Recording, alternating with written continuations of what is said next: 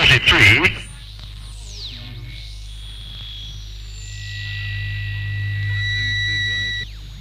Batata quente. Passa a outro e não ao mesmo.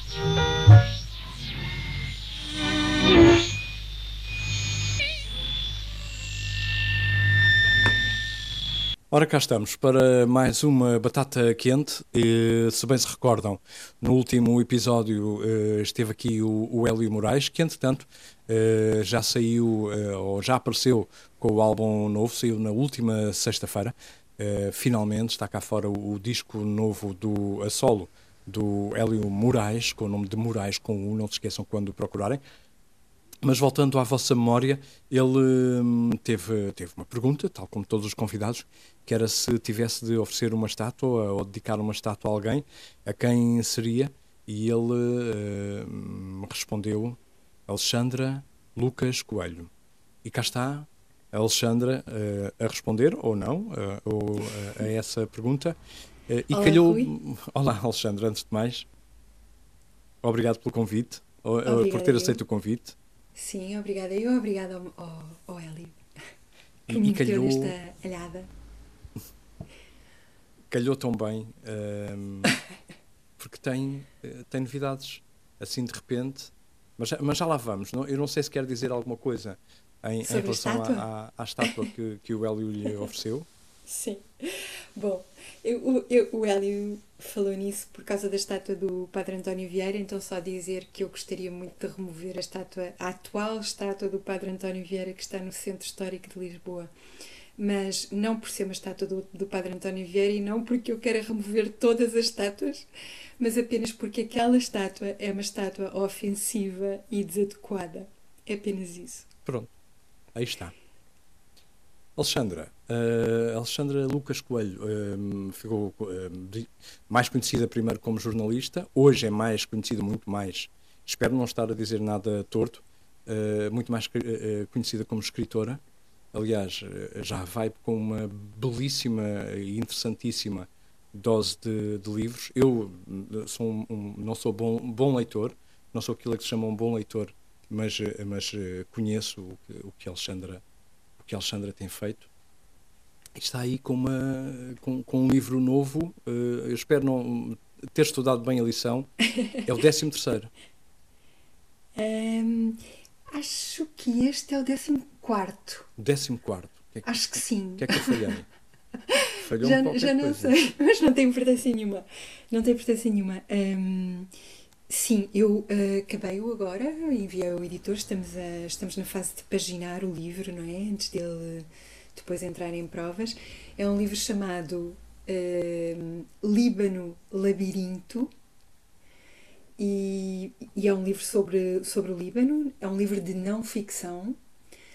Hum, tem a ver com uma relação com o Líbano que vem de 2006, primeira vez que eu fui ao Líbano. Depois voltei em 2019, eh, porque o Líbano estava em plena revolução, em outubro de 2019. Eh, o Líbano saiu à rua em protesto. Beirute ficou completamente tomada pela revolução e eu decidi de repente, só tinha três dias, mas decidi de repente voar para lá e estive a viver intensamente aqueles dias da revolução de outubro. Um, e em 2020, em agosto, quando aconteceu aquela explosão brutal, que tanto quanto sabemos é a maior explosão não atómica da história, na sequência dessa explosão, eu fiquei aqui numa grande inquietação para voltar a Beirute. Uh, sendo que já estávamos em plena pandemia, não é? Sim. Embora naquela altura estávamos numa espécie de relaxamento pós-primeira vaga, antes da segunda vaga, não é? Foi agosto. Um, e eu viajei fui, e fui, neste caso em reportagem, era uma coisa que eu não fazia há, há, há bastante tempo. Um, e um dos efeitos da pandemia, não sei exatamente porquê, talvez justamente porque se tornou tão difícil viajar, não é? Tornou-se tão uh, improvável, quase mágico, nós podermos viajar, uma coisa que para nós tinha tornado tão, tão banal, não é? De repente não, sair de uma prisão é que nos, de todo nos banal. imposta, quase Como, como? sair de uma prisão que quase no, uma espécie de prisão que nos foi imposta dentro de, dos nossos locais de, de, de, de habitação. Não, é? não é exatamente. E, e, ou seja, no nosso tempo de vida, no tempo de vida de todos nós, não há memória de nada assim, não é? E no tempo de vida de todos nós, uh, as viagens, uh, se fosse de comboio, mais tarde de avião, etc. Ou seja, tornou-se tão fácil, tão banal viajar que era totalmente impensável há dois anos. Quem é que imaginar uma coisa assim, não é? E talvez porque, porque se tornou tão precioso, tão raro, eu fiquei com vontade de fazer reportagem de novo no meio da pandemia. Voltou-me essa vontade, que tinha estava meio adormecida, e voltou. E então eu, eu, quando voltei a terceira vez ao Líbano, em agosto, a seguir à explosão, foi para fazer reportagem que eu não fazia há algum tempo. Então este livro é, é o resultado deste, enfim, é o resultado desta relação de várias viagens e de uma relação que, que, na verdade, para o ano faz 20 anos com o Médio Oriente, porque o Líbano é um pequeno país que está ali completamente incrustado entre o Mediterrâneo e depois tem o seu vizinho do sul, Israel, tem o seu vizinho da direita, que é a Síria, uh, da direita e por cima, não é? Enfim, está ali, o, o, Líbano acaba por ser atravessado por, por todas as tensões que o Médio Oriente tem. Portanto, quem tenha uma relação com o Médio Oriente, e, e, e no meu caso é, é, é uma relação que vem eh, de 2002 e eu morei em Jerusalém também como correspondente, então toda, todas as tensões do Médio Oriente acabam por se refletir no Líbano a Guerra Civil Libanesa, eh, várias, enfim, várias guerras, a Guerra de 2006, tudo isso tem a ver com a tensão uh, Israel-Palestina, não é? Com a ocupação da Palestina por Israel e, e, um, eh, e, tudo isso se refletiu na história do Líbano, tudo isso se refletiu na violência que o, que o Líbano tem vivido. E o Líbano é este país minúsculo, uh, com 4 milhões de habitantes, com uma diáspora gigantesca. E quase um é? sistema nervoso central, não é? E, e, atravessado por uma história de uma violência, ou seja, concentram-se ali num, num, pedacinho de terra ali, encostado ao mar, uh, concentram-se, um, ehm, concentra-se uma história de, de convulsa uh, e, uma, e uma violência que é, que é, que é absurda, não é? E, e, são gerações e gerações que partem e voltam, partem e voltam, têm esperança, reconstroem para tudo ir abaixo outra vez. Então é uma história permanente de, de renascimento e que, e que, que, agora, em 2021, está num ponto de, de pré, pré, pré-colapso total. O Líbano está em colapso, é um país em colapso. Um, então foi também uma experiência. Foi uma experiência, como é que eu ia dizer? Foi uma experiência emotiva muito forte. Estar a escrever este livro desde que eu voltei. Eu, eu voltei ainda em agosto, publiquei as reportagens quando lá estava, era uma cobertura diária para o público. Depois voltei em setembro, no princípio de setembro comecei a escrever este livro e estive a escrevê-lo até, até agora, acabei-o no final de março. Um, e, e eu achava que ia fazer um livrinho e afinal vamos fazer um livro enorme, porque tem muitas fotografias também, mas também porque de alguma maneira eu não queria parar, eu não queria acabar o livro, eu queria continuar naquela relação com o Líbano. É, é, é, é, estranho o efeito que os livros têm, não é? Porque nós entramos numa espécie de relação, não é? Quase uma relação amorosa mesmo.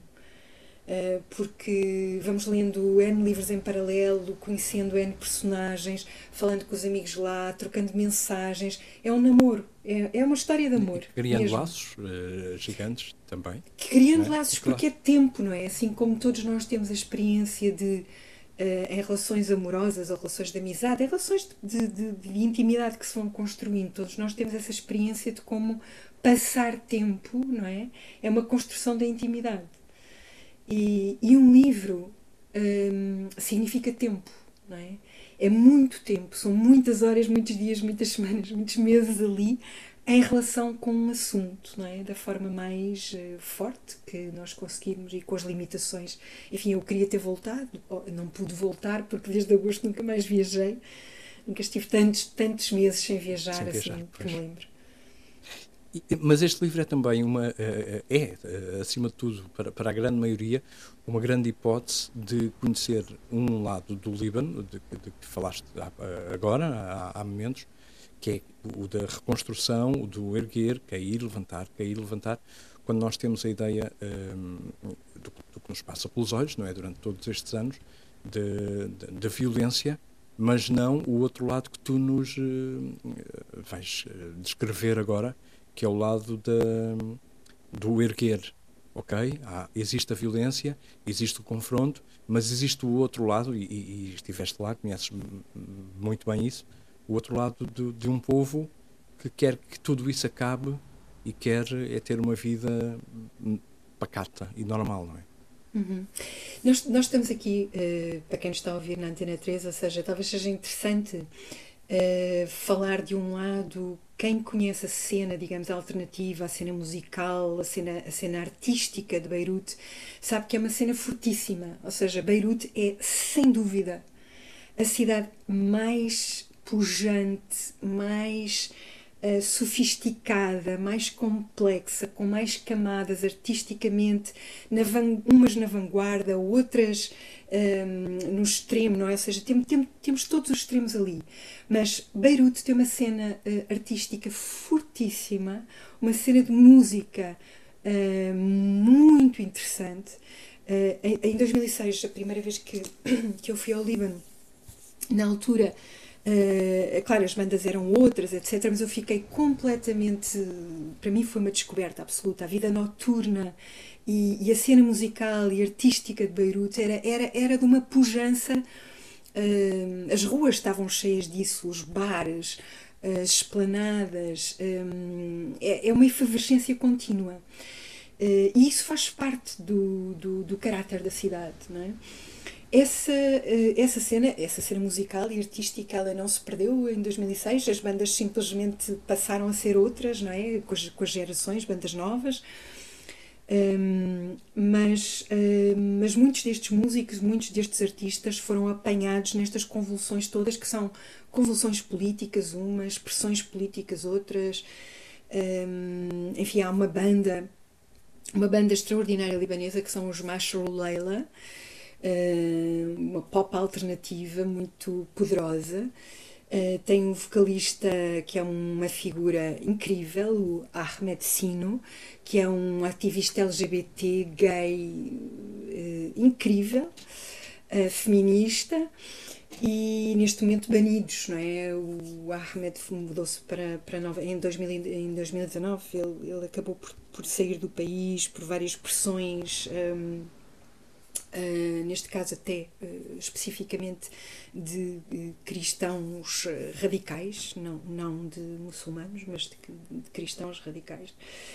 Um, embora essas expressões existam em todo o espectro religioso libanês, uh, cristãos radicais, muçulmanos radicais, enfim, é, é um espectro uh, enorme, são 18 seitas religiosas, Sim. não é? O, o, poder no Líbano divide-se entre 18 seitas religiosas e este é o problema de base do Líbano.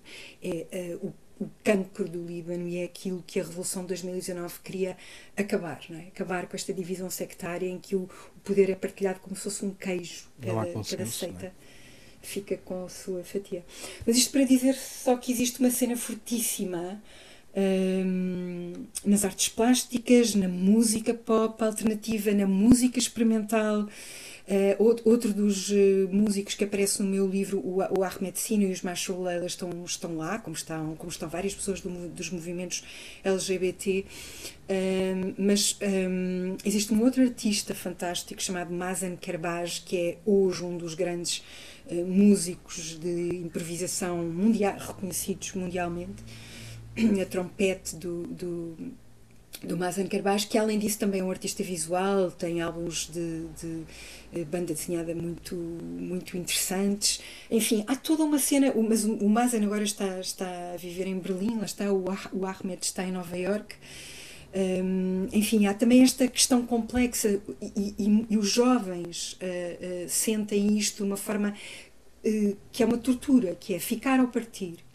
Uh, e as duas coisas são terríveis, porque ficar pode significar morrer, ficar pode ser, uh, ser uh, reprimido por todas as forças que se movimentam aqui, mas partir é desistir do Líbano, de alguma maneira, para eles, não é? Então eles vivem esta angústia entre ficar e partir de uma forma. é cruel. É, é, é um dilema é um, bem duro. Um corte certamente. Como, como? É um dilema bem duro, certamente. Sim, é terrível, é terrível. E, e, neste momento, porque não, eh, não sei se as pessoas que nos estão a ouvir têm uma ideia, nós estamos a falar de um momento no Líbano em que a eletricidade falha, a água potável falha, eh, a Libra desvalorizou 85%, portanto a moeda libanesa desvalorizou 85%, o que significa que qualquer conta, eh, qualquer pacote de leite que se vá comprar são muitos zeros na conta, não é? Portanto, para nós termos uma ideia. Uh, o país está totalmente em colapso, há fome, as pessoas estão uh, com raiva, estão desesperadas. E é isso, a eletricidade está constantemente a falhar. Uh, muita gente não tem água potável para beber. É? Portanto, é neste ponto que nós estamos. É? Um país em total colapso, com uma máfia criminosa de 18 seitas religiosas e as culpas estão repartidas por todos. todos, todos eles têm culpa do que se está a passar bem pesado. Uh, eu, próprio estava a ouvir-te e estava a imaginar um, um cenário que, é bem pior do que, do que, do que pensava, do que pensava antes, antes de te, te ouvir. Alexandra, uh, eu vou-te perguntar quando é que sai o livro. Uh, estamos a contar que ele sai em junho. Ok, mais um mês e meio. Sim, talvez dois meses, lá para finais de junho, espero. É, é complicado paginar porque tem muitas fotografias, ainda estamos aqui nesta equação. É um texto grande e muitas fotografias, então vamos ver. Mas será um livro grande. Pois, porque há muita coisa para contar. muita coisa. Olha, e vou-te deixar a batata quente. Uh, já tens uma, uma, uma, uma longa lista de livros. Olha, para, para vir. Sim, diz, diz. Diz, diz, diz. Diz tu primeiro. Não, não, força, força. Uh, e então pensei em te deixar essa dura tarefa de escolheres eh, um dos teus livros uh, para ser transposto, transposto para o cinema. Portanto, alguém te dizia, Alexandra, uh, escolhe o teu livro para adaptar para cinema. E escolhe o, o realizador ou a realizadora. Ok. Então, aqui na sequência de, do Médio Oriente que nós temos estado a falar, não é? Nós estamos em 2021, faz exatamente 10 anos que, que aconteceu a Revolução na Praça Tahrir, neste caso no Cairo, não é? Uh, um dos, eu estive lá nessa altura, na semana justamente em que o ditador Mubarak caiu. Essa revolução foi completamente engolida pelo sistema, portanto fracassou totalmente. E eu, eu fiz um livrinho chamado Tahrir, Os Dias da Revolução. Acho que seria muito interessante o Sérgio Treffaut, que ainda por cima tem grande cineasta, documentarista e, e, tem filmes tanto ficções como, como documentários. O Sérgio conhece muito bem o Médio Oriente e, aliás, tem um filme sobre o Cairo, neste caso os cemitérios do Cairo outra coisa, mas eu acho que seria interessantíssimo o Sérgio fazer, talvez não uma adaptação do Tahrir, mas um follow-up, é, um documentário que fosse um follow-up do Tahrir, Os Dias da Revolução. Um follow-up provavelmente muito melancólico. Portanto, aí está uh, o Sérgio. Uh, vai ser a, a, nossa próxima batata quente e ele uh, vai ter, vai ter também muita coisa para contar e, e, e vai-te responder em relação a a este, a este desafio, certamente. Vai-te responder pessoalmente antes, eh, com toda a certeza, mas depois também aqui no ar. Fantástico. Alexandra, foi um prazer. Que belíssima um prazer, conversa. Foi muitíssimo obrigada. E foi, tudo bom. Foi mesmo muito bom. Muito obrigado e, e até breve. Até breve.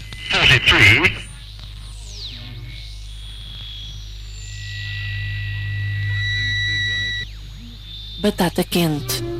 Passa a outro e não ao mesmo.